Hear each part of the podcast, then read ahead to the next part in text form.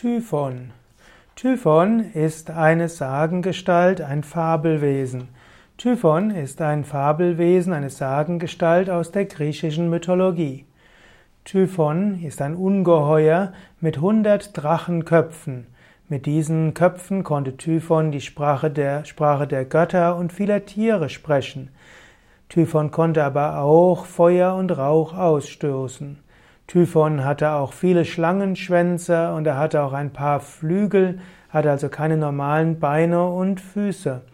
Typhon war der Sohn von Gaia und Tartaros. Tartaros, also der Totengott.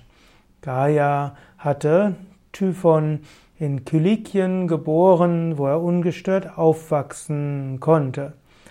Und Typhon wollte, der Typhons Mutter wollte, dass äh, Typhon Rache an Zeus üben würde, denn dieser hatte ihre Kinder, die Giganen, Giganten und die Titanen im Kampf besiegt.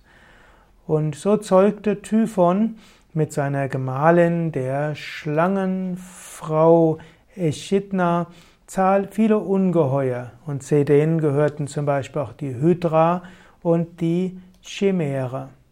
Es gibt jetzt viele Mythen um Zeus und seinen Kampf gegen den Typhon und natürlich hat Zeus auch gewonnen und schließlich hat aber Zeus die, den Typhon in Sizilien in einem Berg eingeschlossen.